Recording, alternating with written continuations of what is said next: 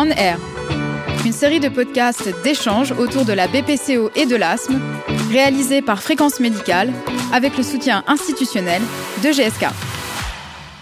Bonjour à toutes et à tous et bienvenue dans cette série de podcasts On Air, lors de laquelle nous allons vous aider à mieux comprendre les maladies respiratoires comme l'asthme et la BPCO. Pour l'épisode d'aujourd'hui, nous allons nous intéresser à la place de la double thérapie dans le traitement de la BPCO. Et pour en parler, je suis aujourd'hui avec le professeur Bruno Housset, pneumologue à l'hôpital intercommunal de Créteil. Bonjour professeur Housset. Bonjour. Pour commencer, est-ce que vous pouvez nous rappeler la place des bronchodilatateurs dans le traitement pharmacologique de la BPCO Les bronchodilatateurs dans le traitement pharmacologique ont une place centrale. Mais le traitement pharmacologique est un traitement qui vient s'adjoindre en fait à une approche non pharmacologique qui est extrêmement importante, j'allais dire même qui précède l'approche pharmacologique, c'est-à-dire l'arrêt du tabagisme, la prise en compte de comorbidités qui sont fréquentes au cours de la BPCO et qui sont importantes à, identifier. Et puis, euh, effectivement, dans le traitement pharmacologique, les bronchodilatateurs sont un élément central. Donc, euh, il y a deux classes de bronchodilatateurs, les bêta-2 de longue durée d'action et puis les anticholinergiques de longue durée d'action. On pourrait dire de très longue durée d'action puisque maintenant, les molécules utilisées ont une durée d'action de, de 24 heures. Donc, on peut faire une seule prise par 24 heures. C'est quand même un plus, un confort pour les patients que de prendre ce médicament qu'une seule fois par jour. Et puis, il y a différents types de dispositifs. Il y a quatre associations euh, euh, de bronchodilatateurs de longue durée d'action et qui associent les bêta-2 et les anticholinergiques qui sont disponibles sur le marché. Le point, c'est que dans les recommandations de la SPLF, l'idée était de commencer par un seul bronchodilatateur et d'y associer un second bronchodilatateur euh, si l'effet était insuffisant. Et donc, il y a plusieurs questions qui se posent. Le premier, la première question, c'est quel est le bronchodilatateur à utiliser en première intention Et en fait, la recommandation, c'est d'utiliser un anticholinergique qui a un effet euh, marqué et bien étudié avec un haut niveau de preuve sur la fréquence des exacerbations. Donc ça, c'est quelque chose qui est bien établi et donc la recommandation est de dire il est préférable de commencer par un, un anticholinergique, surtout quand il existe des exacerbations fréquentes. On rappelle, les exacerbations fréquentes, c'est plus de deux exacerbations dans l'année, en sachant qu'il y a des discussions sur euh, le fait que est-ce que c'est deux exacerbations l'année précédente ou est-ce que c'est sur plusieurs années? Et, euh, en fait, les vrais exacerbateurs fréquents sont heureusement peu fréquents. Est-ce qu'il serait intéressant de passer un patient sous une association de deux bronchodilatateurs rapidement pour améliorer la fonction respiratoire? Euh, On peut adjoindre secondairement un, un bêta-2 mimétique et euh, il a été montré que le fait de donner euh, une association euh, de deux bronchodilatateurs améliore la fonction respiratoire. Un des aspects importants des recommandations de la SPLF, c'est de passer d'une association corticoïde inhalée bêta-2 de longue durée d'action à une double bronchodilatation.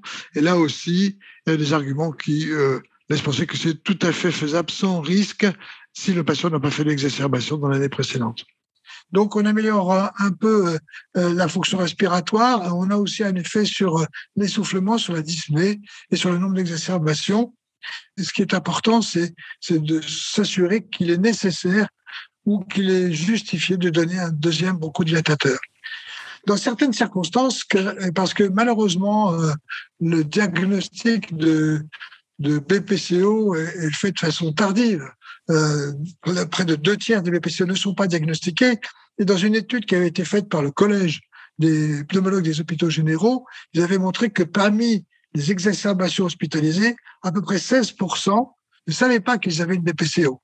Et ces patients qui viennent à l'hôpital pour une exacerbation souffrent en général quand même d'une altération importante de la fonction. Et on peut se poser la question de leur donner d'emblée, puisqu'ils sont naïfs de tout traitement, de leur donner d'emblée une double bronchodilatation. Donc, euh, encore une fois, la, la bronchodilatation, les bronchodilatateurs, ce c'est le cœur du traitement de la BPCO. Et davantage de patients devraient pouvoir bénéficier d'une double bronchodilatation. Vous l'avez dit, chez certains patients, ce n'est pas marginal de passer à une double thérapie. Ça peut être un élément important dans leur traitement. Est-ce que vous pouvez nous donner des clés pour évaluer si une monothérapie est insuffisante chez un patient?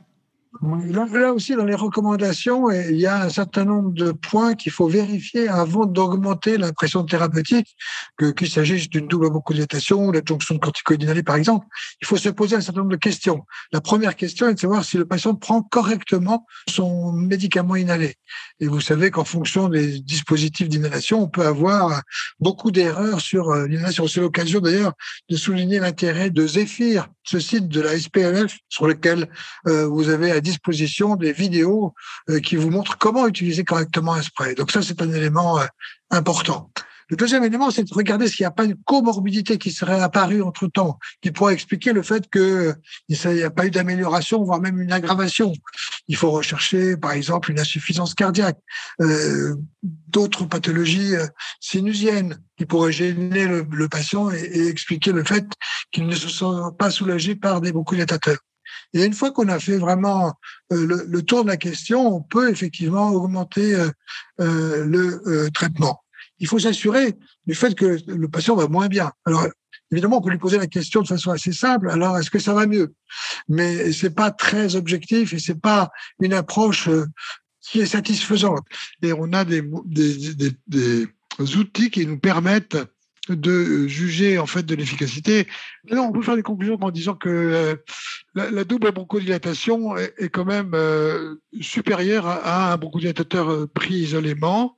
L'amélioration n'est pas fantastique après quand on a commencé par un anticholinergique, mais c'est un mieux et certains patients peuvent vraiment bénéficier de cette association. Et donc, quand on a l'impression qu'on peut encore améliorer la situation, il ne faut pas se priver d'associer deux bronchodilatateurs.